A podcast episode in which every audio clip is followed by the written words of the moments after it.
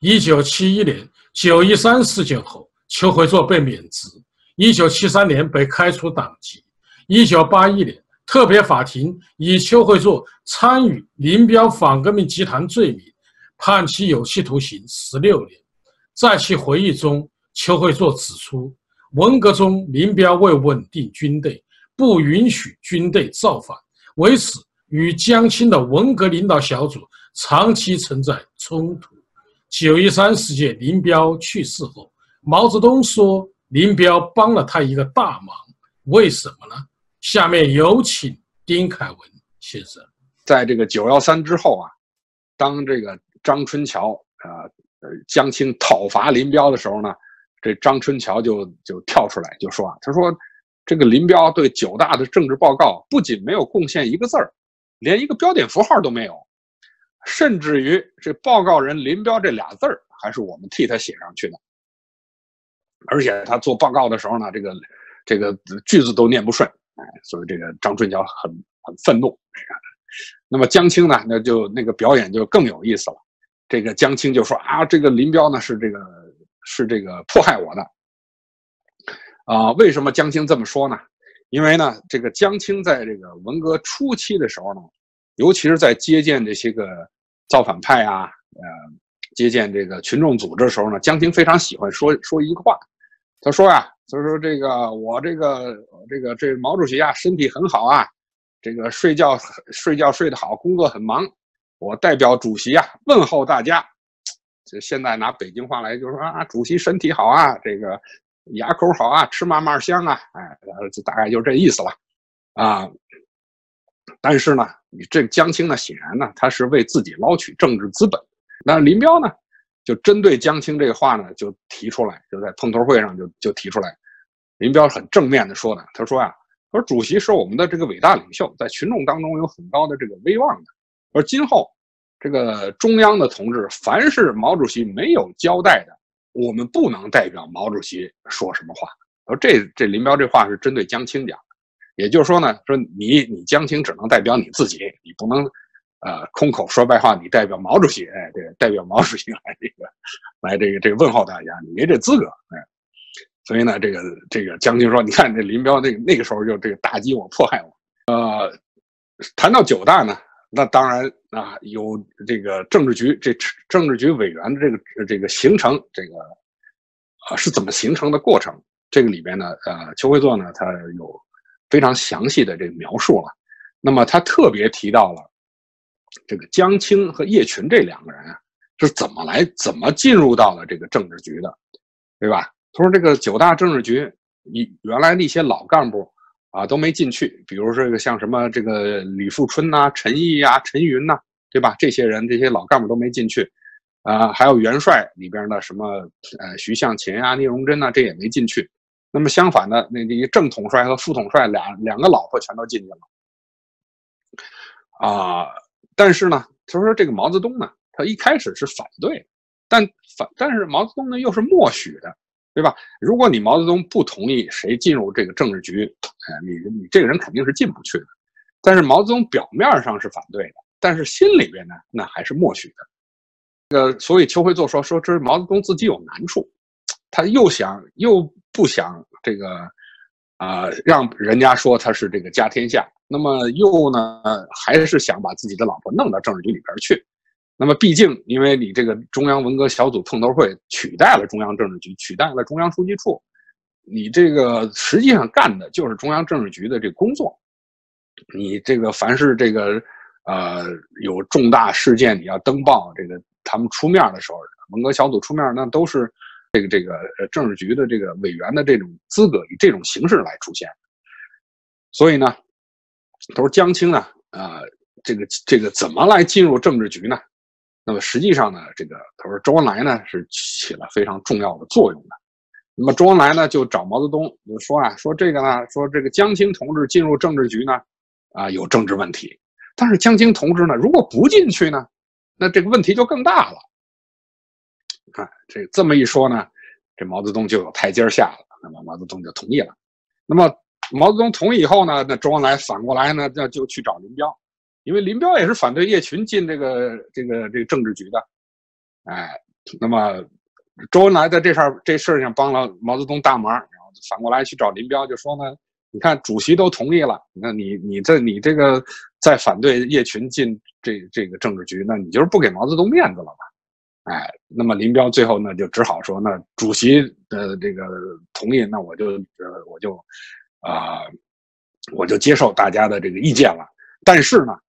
林彪的规定是什么？说叶群呢只在政治局只是去开会与会，但是呢不担任任何具体的，不负责任何具体工作。你就是去开会，开完会以后呢，向我传达一下这个传达会议精神，哎，不负责任何任何具体工作。所以呢，叶群在政治局里面呢，基本上是啊，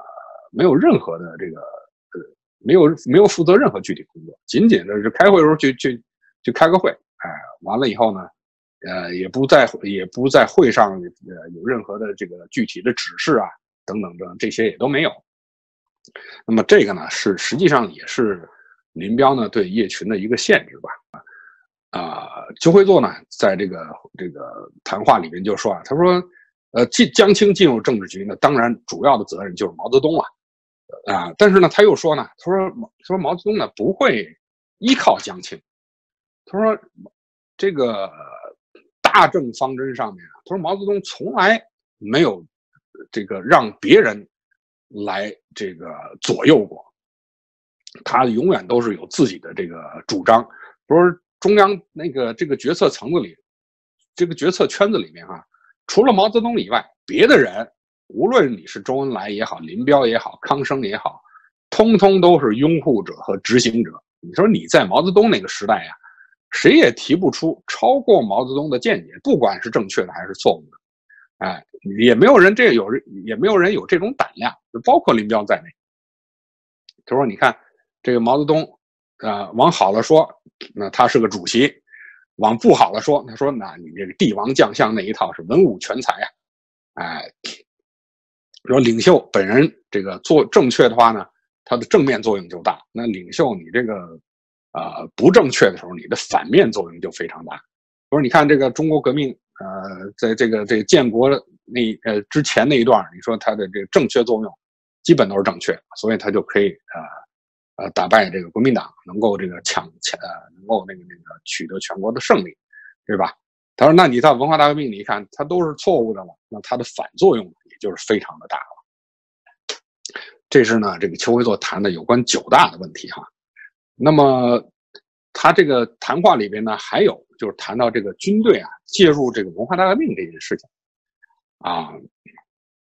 看，你看这个邱会作呢，他是来怎么谈的这个哈？他说啊。这个毛泽东，这毛林彪和毛泽东呢，在这个军队这个问题上啊，怎么来对造反派的这个看法？军队的院校是不是搞这个搞这个四大？他说这个当时呢，这个实际上呢，林彪、叶剑英他们呢，跟毛泽东的想法是不一样。也就是说呢，毛泽东对造反派和林彪的对造反派的看法是完全不一样。哎。他说：“林彪内心当中呢，啊，没有这么解决造反派这个思想，啊，但是呢，在这个路线分歧上呢，这个啊，邱会作认为呢，他说呢，这个这个这个方面呢，实际上呢，林毛林在这个问题这个问题上呢，这看法实际上是不一样。那么毛泽东当然就是要大力的支持这个造反派啊。”这个各种群众组织啊，夺权呐，这个，但是林彪内心是反对的。林彪呢，他就说呢，林彪呢曾经召开了一次这个军委常委的扩大会议，啊，但林彪当时呢说呢，说你们可以批评我们，说这个问题上呢这个失策、让步啊等等。你说，但是他说那林彪说，但是按照我的看法呢，他说我就是准备这个院校就不要了，他乱了就乱了，牺牲小的换取大的。他说：“没有这个院校就没有了，也没什么了不起，啊！但是呢，丢了这个院校呢，换取整个的野战部队不受冲击就行。他说：我们只要有了野战部队的稳定，呃，就什么都不怕了。所以呢，这个，所以当时当时呢，这个啊，文化大革命这个六，尤其是六六年那个时候，啊，地方院校的红卫兵啊，风起云涌。那么实际上军队也有很多院校。”对吧？总后啊，空军呐，啊，海军呐，都有很多自己的军队的院校。那么这些军队的院校，这些人实际上也受到这个当时这种造反这个风潮的这个影响，他们也一样的要这个呃参与呃这个这个运动当中来。那么林彪呢，当时是以稳定为主的，所以就不允许这些个军队院校啊。搞这种造反活动，那当然在毛泽东的这个这个压力之下，那你这个你扛硬扛是扛不住的。但是呢，邱会作说呢，他说这个军队呢，文化大革命呢，它和全国的文化大革命有三三点不一样的地方。他说第一点呢，说军队的这个啊这个军队这个闹文革的时间非常短，基本上呢，从六六年的十月份，也就是说呢。啊，当时军委发了一个紧急指示，就说呢，呃，这个这个口子开开了，说这军队院校也可以像地方院校一样，可以搞这个大鸣大放、大字报、大辩大辩论，可以搞四大了。但是呢，还是要在这个党委的领导之下来来进行。啊，呃，六六年，呃，六六年，呃，十月之后到六七年一二一二月份，那时候是搞得最热闹的时候。但是呢，到了五月份，也就是六七年的五幺三事件。之后呢，基本上这个军队院校的这个文革呢就销声匿迹了。所以呢，就也就是说呢，啊，军队搞文革的时间很短，大约也就是个半年多左右的时间吧，这个时间很短。那么第二个呢，就是说第二点不同的是什么呢？他说呢，基本上军队还是坚持了这个党党委的领导。啊，真正他说军队以真正以造反派名义夺权来成立革委会的，基本上是没有的了，就没有一个自自下而上来夺权这么一种事情出现。因为军队你都是一切命令听指挥嘛，你不可能啊某一个呃部队某一个什么班长、连长、排长，你就可以呃去夺了你的营长、连长、师长的这权，没有这种可能性。所以当时基本上是军队还是。啊，还是很稳定的。除了军队院校啊闹了一阵之外，那么整个野战军，那是非常稳定的。啊，第三个呢，他说呢，军队呢是不允许造反派存在的。哎，他说军队一呃，在六六年的时候呢，呃，全军文革小组呢曾经想配合这个中央文革小组呢，在军队里也抓出几个所谓代理人啊，当时呢。啊，全军文革小组呢，曾经设想过把什么吴法宪呐、邱会作呀，这个吴法宪是空军的，对吧？邱会作是总后的，那么李天佑，李天佑是呃总参的，啊，李作鹏是海军的。他说抓这几个人出来当一个典型，啊，把他们几个人当成是这个资产阶级反动路线，呃，当成反面典型进行批判。全军文革小组当时是有这个这个设想，有有这个打算的，但是呢。被中央军委坚决的拒绝了，也就是说呢，你这个你这全军文革小组再怎么说，你的上司，你还是中央军委，你上头还有这个这个军委秘书长，还有军委副主席，对吧？你这你这个解放军，你在这个文化大革命里边，你还得是要在中央军委的领导之下。啊，所以你，所以呢，全军文革小组呢，实际上他们并没有掀起什么很大的风浪。也就是说呢，这个军队里面呢，拒绝不允许这个造反派存在，啊，重要的一项一项政策。呃，那么邱会作还说呢，他说这个现在就是后来，呃，文文化大革命之后呢，中中央的这些当权者呢，把这个林彪和江青呢说成是。啊，反革命集团说他们两个反革命集团呢互相勾结，互相利用。他说：“说说林彪这个啊，他说林彪的政治资本非常雄厚，他根本不需要去利用江青来办什么事儿。那反过来呢，江青的确是需要利用林彪的。啊，举个例子来说，比如像这个啊，六六年初搞的这个部队文艺文艺工作座谈会议纪要，这我们以前的节目里面谈到过，这个就是非常典型的。”林呃，江青要利用林彪的威望，呃，包括毛泽东也要利利用林彪，来这个利用解放军林彪的这个呃声望来推搞，来推行他这个文化大革命。那么还有一点呢，可能大家不是很了解，也就是说呢，这个江青呢需要林彪帮忙，而且林彪也帮过，帮过一什么忙呢？这个江青呢很不满意自己的这个级别低，大家知道这个中共呢，它分了这个很很很多级，你是你是几级干部，几级干部对吧？你级别呃级别越高，你拿的工资就越多。江青呢，那时候是一个九级干部，啊，那么江青一直觉得我这个这个呃革命这个这个文化大革命功呃功劳很大，应该把这个我的级别应该提高。另外呢，江青又喜欢什么摄影啊，什么这些东西，那都是很花钱的事儿，对吧？因为这个摄影器材啊、胶片呐，那个一般老百姓是玩不起的。但是江青呢，他就要他喜欢弄弄弄这些事情，那么那他。级别低，他工资就就低嘛。那么，呃，江青呢就找周恩来，找周恩来呢是要提高他的级别。那么周恩来呢就去找林彪，就这个事儿呢没有经过毛泽东。这个因为周恩来知道这事儿呢报到毛泽东那儿去呢，很一定会被毛泽东打回票的，对吧？你凭什么江青你要这个这个这个提级啊？所以呢，这个事儿呢，这江青呢。就是周恩来呢找林彪去商量，去把江青的级别从九级提到五级。那么这个一下提了提了四级啊，那么工资也增加两百多块钱。那当时来讲，那个两百多块钱不得了啊，对吧？你普通一个老百姓，呃，大学的里边一个一个教师也就是五六十块钱，普通的工人也就二三十块钱，学徒工据说那时候只有十八块钱，啊，那个时候。那你多了呃两三百块钱，那你这个那是很大的一个收入了。我还记得呃毛泽东晚年的时候，江青还去找毛泽东去要过钱，呃毛泽东呢很不情愿的让张玉凤给他批了，也不知道是两万还是三万，呃拿出去钱以后呢，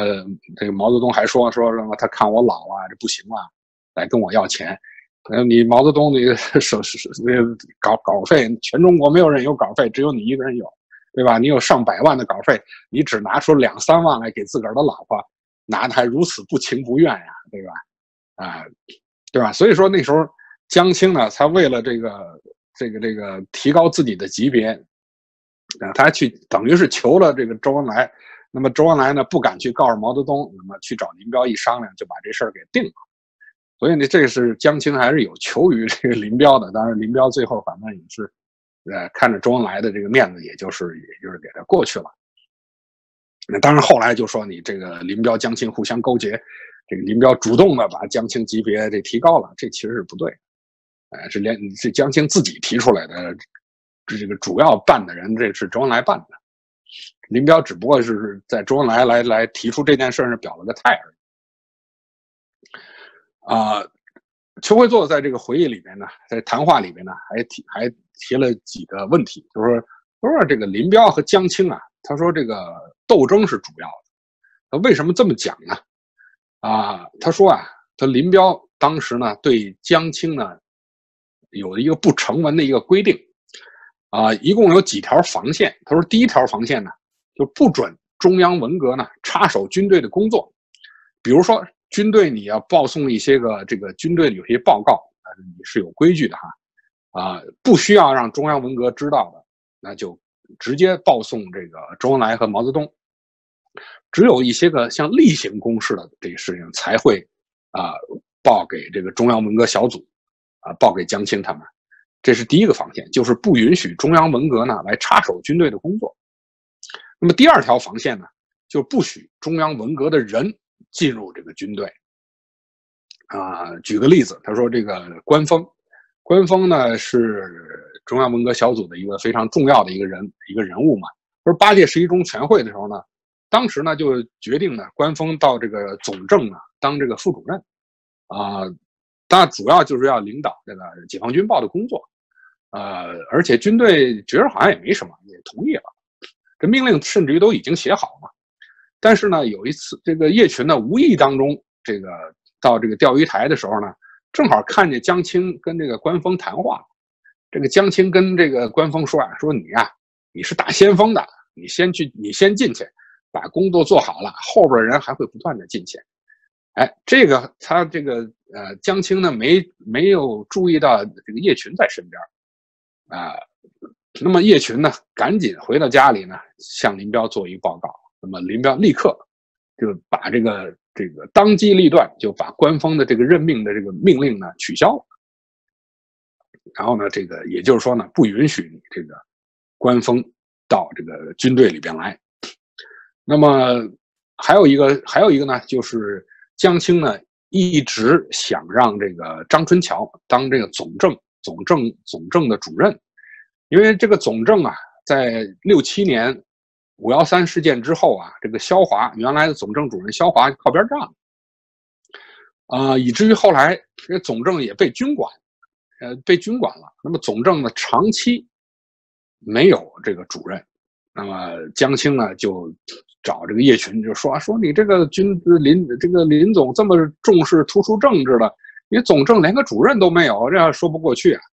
然后说这样最好，那么就让张春桥去当这个到到你们那儿去军队里面去当这个总政主任。那么叶群听了以后呢，赶紧回来跟这个林彪报告。啊，林彪当机立断，马上就去找毛泽东说这个总政主任呢，让呃李德生来当。也就是说呢，让李德生先把这个位子占占上，堵住张春桥当总政主任的这条道。毛泽东视察大这个大江南南北，这个呃找了几个他比较喜欢的人，呃最主要的王洪文、李德生、华国锋、季登奎这几个人后来都进入中央的高层，当了什么中共中央的副主席啊、政治局委员呐，对吧？啊，李德生也是毛泽东当时看中的人啊。当时李德生呢在安徽啊啊，这跟造反派啊，跟他们啊平息造反这些东西呢，这事情上毛泽东比较啊呃比较青睐，觉得李德生干的不错，所以就把李德生调到中央来工作。那么，的李德生到中央来工作呢，实际上呢，在军队里并没有安排什么具体的这个职务。那么。林彪呢也曾设想过要让这个李作鹏到这个当这个总政主任，但是李作鹏如果离开海军到总政去呢，那海军又要又要重新再找一个政委。这个呢，在林彪犹豫不决的时候呢，正好江青呢提出让张春桥来当总政主任。那么为了堵住张春桥啊，林彪呢赶紧去找毛泽东，啊，把李德生这个推荐上来。啊，所以呢，这毛泽东，哎，呃，林彪主动推荐毛泽东，觉得也不错。然后呢，李德生就当上了这个总政主任。大概是在六九年这个十二月份的时候，这个命令，这个那正式的命令是在七零年四月份发出的，但实际上决定是在六九年底这个决定的。那么这是第二道防线，也就是不许中央文革的人进入这个军队来。那么第三道防线是什么呢？第三道防线呢，就是说。军队绝对不能有这个江青四人帮他们的这个代理人，就是你你人没进来，但是如果我这儿被你挖被你挖角挖了，这个人出去了，这也不行。那么不管你是什么人，所以比如说像这个这个萧华，像杨成武啊，像温玉成这呃这几个人，实际上呢都是在。在在这个问题上，他们与江青走得过近，啊，有这个投靠江青、脚踩两只船的这种情况出现，所以呢，他们这些人都只能，林彪就只能把他们牺牲掉。就你们这些人呢，不能继续在军队里边继续担任这些重要的职务。这所以呢，这是三道防线，林彪是规定的非常的清楚的。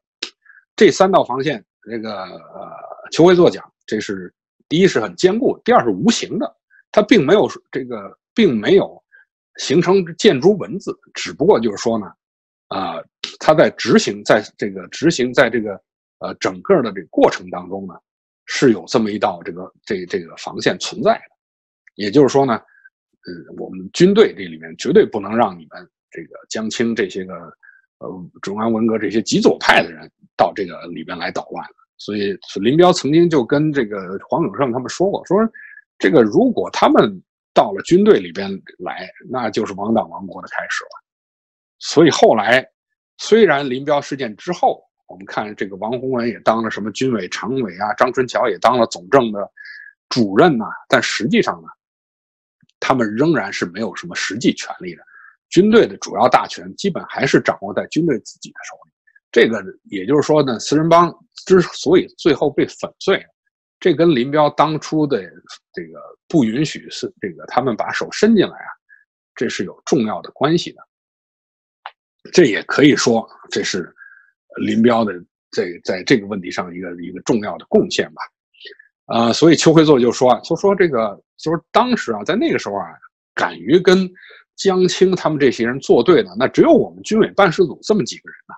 他说：“我们为什么跟他们敢呀？”他说：“我们有后台呀，有林彪当我们的后台呀。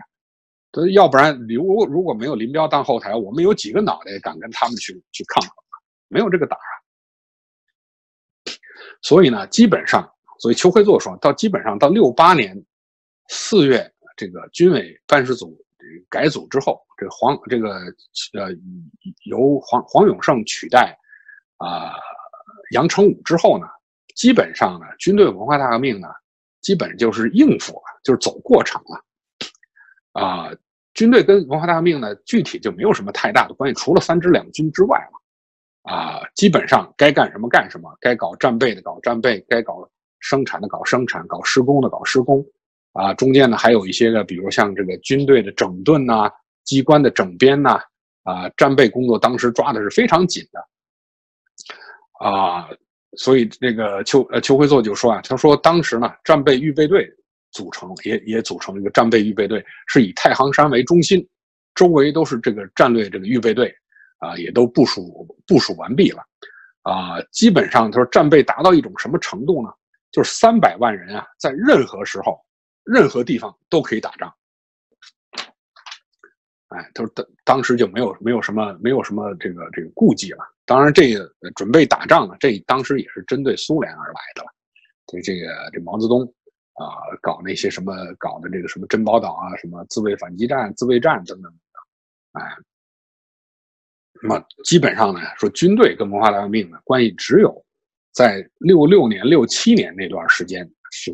有关系的。六八年之后呢，军队基本就是应付了。哎。跟文化大革命就没有什么太具体的关系了，呃，那么邱会作谈话里面呢，他还有一个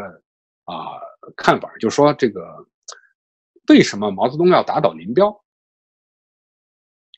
啊，邱会作的最主要的这个这个认为就是说呢，他说对文化大革命啊有不同的看法了，这个呢是林彪被打倒的这个最主要的原因。呃，他说第一个问题呢。就是毛泽东发现了林彪这个问题，啊，他说毛林之间呢，以往在过去呢有过一些个小的分歧，比如说什么长征当中啊，这个林彪曾经建议让什么彭德怀啊，这个啊来这个指挥这个军队。那么当时当然这只是这战争当中啊，这个小的一个分歧，呃，这个不是什么大的事儿，啊，但是呢，到了庐山会议的时候呢。庐这个林彪在庐山会议上提出了这个张春桥问题了，这就是一个大的一个政治性的问题了。这个实际上呢，就是说呢，林彪对文化大革命呢有了不同的看法了，也就是说呢，林彪跟毛泽东在这个文革上面有不同，有有有重大的分歧了。毛泽东发现这个问题了，啊，首先呢，毛泽东这个觉得说，第一，林彪威望很高。啊，第二个问题呢，就是林彪呢也反对文化大革命了。他说，邱会作说，这第一个问题说林彪威望很高，这个毛泽东是知道的，呃，因为他知道林彪在什么党内啊，在军内啊，对吧？他的位置啊、轻重啊，他的这个威望啊，这这这个，但是呢，啊，唯独说林彪反对文化大革命的话，这个是毛泽东是非常是是惊奇的，就说呢，他突然毛泽东突然发现呢。林彪也是一个不听话的人，对，在文化大革命的问题上，这个重大的问题上呢，毛林之间有了这个分歧了。那么毛泽东怎么来处理呢？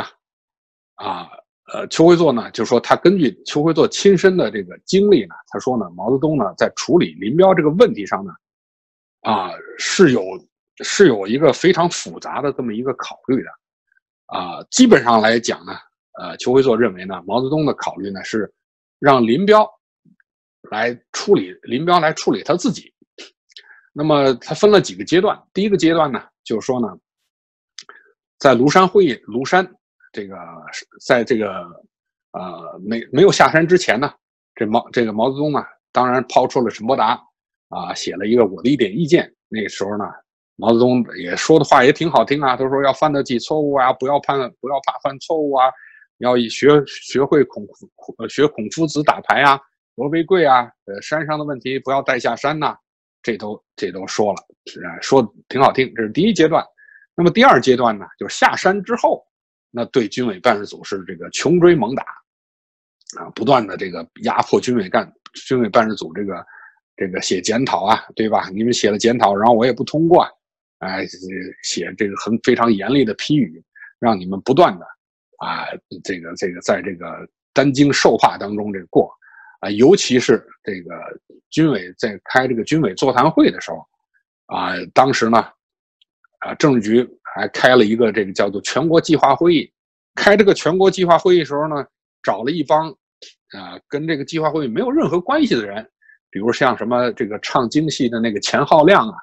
还有什么毛远新呢？把这些人都叫来，这些人呢，这个跳上前台，呃，大这个大肆的批判军委办事组，把就好像批批斗这个走资派、批判反革命一样，啊，把他们当成这个反革命来对待。那是第二阶段。那么第三阶段呢？也就是说呢，到批陈整风会议的时候，呃，七一年四月份的时候，毛泽东那个时候呢，就是说，呃，批了半天，林彪也没动静。哎那么林彪还是不说话，哎，那么毛泽东呢开始有一点小小的让步，也就是说呢，啊，在批陈整风会议呃汇报会上呢，给军委办事组他们几个人呢做个组织结论，做个政治结论，哎，说你们犯了这个什么宗派主义的错误啊，什么等等等等，哎，那么而且还说这个这个呃这个事件呢到此就为止了，哎，这是基本上呢就到此哎啊到此告一段落。基本上，我们看这个里边呢，毛泽东采取的是这个两手软硬兼施啊，两双重手段，这个不断的这个反复的这个交替的这个使用，啊，但是呢，你看他到了八月份，七年八月份，也就是呃批陈整风会议汇报会之后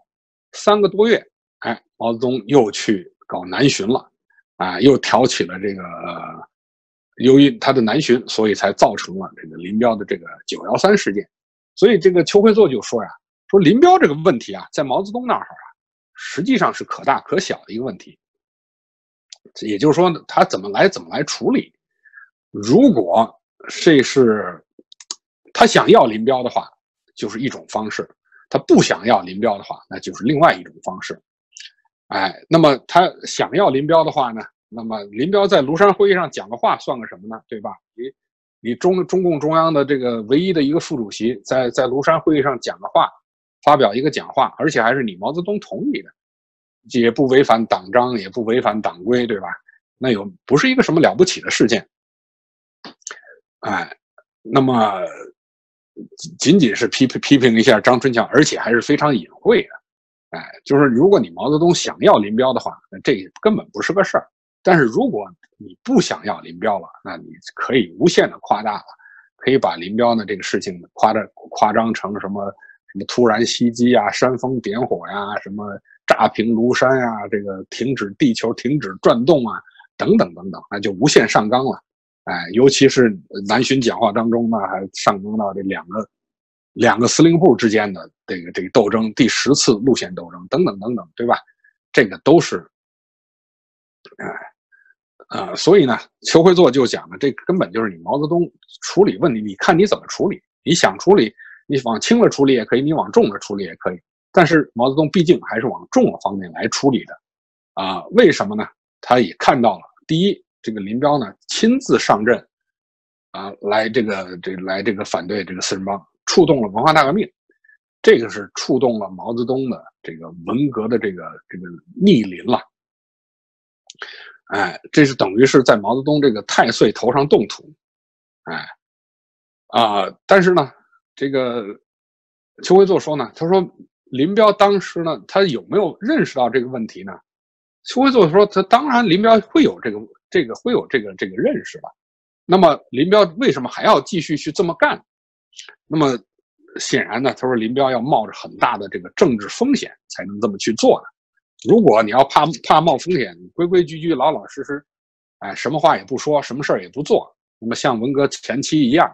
啊，那么跟毛泽东耗日子就完了嘛。等毛泽东死了以后，我林彪再出来再收拾张春桥、收拾江青这伙人，不是也可以吗？对吧？但是呢，那毕竟那是林彪是在毛泽东活着的时候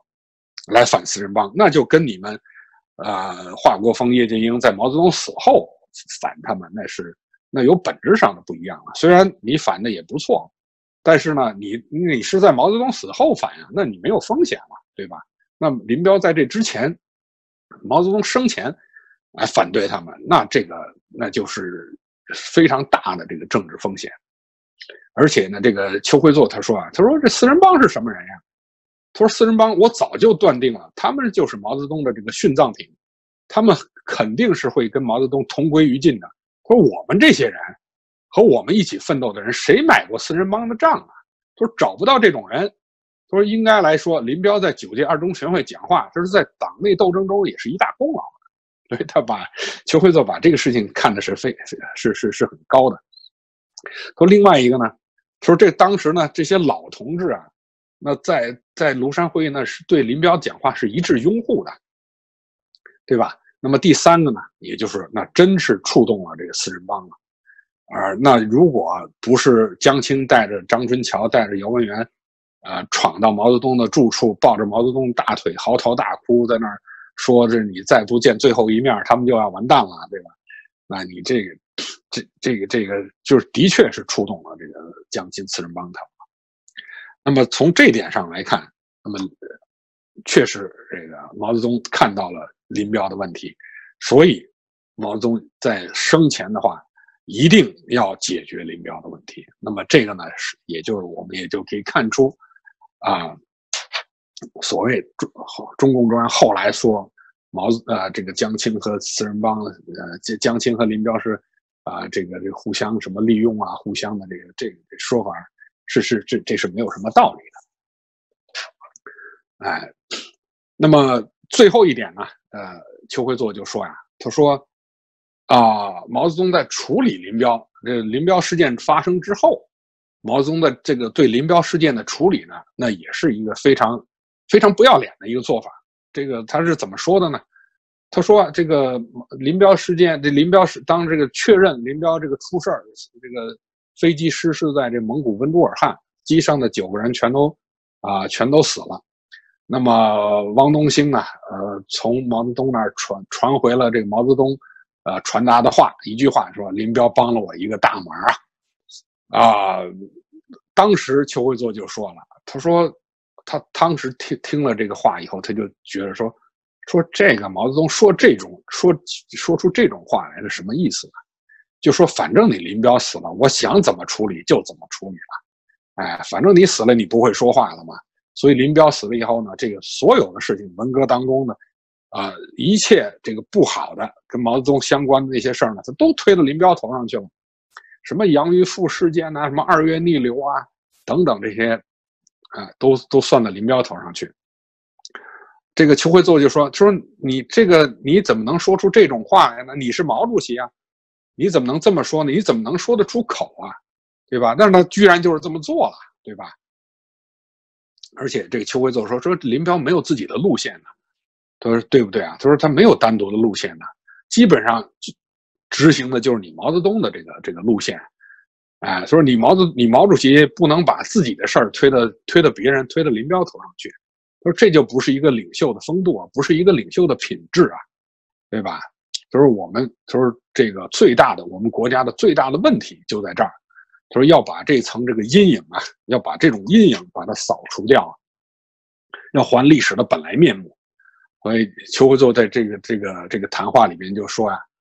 啊，说这个当当那个访问者，就是当时这个这个这个采访人问邱会作说，说像您这样啊，像您这样一些历史的当事人，需要做一些历史的贡献，要把这个你所知道的历史的真实表示、表露、表示出来，记载下来，这就是真正对得起这个国家，哎，对得起人民。啊，邱辉就说：“就是我是准备这样做的。他说真正的共产党员，真正的马列主义者，就应当讲真话，啊啊，只要讲真话就是一个贡献。大家只要说真话，真真实的历史，真正的历史就能搞出来。这就是这个邱辉做这个谈话里边，这个一个非常，我觉得最后讲的这个是确实还是啊很重要的，嗯，也是发自肺腑的，也就是讲真话，对吧？”啊，现在我们看到的这个中共这个所谓的这些官史里面谈到的文革，啊，基本上呢都是被毛泽东啊来做掩饰，呃，那罪过呢那都是林彪四人帮干的，哎，那么把毛泽东的事情呢，呃，所犯的这个罪行呢，把它缩小淡化，哎，也就是说呢，一句话，也就是不真实。那么邱会作在这个里边呢，他就说的一定要讲真话，你只要讲真话了。那就是能够把真实的历史、客观的历史，能够呈现在广大的这个读者、广大的群众的面前。好，今天的节目就讲到这儿，呃，欢迎呃，谢谢大家观看，下一期节目再见。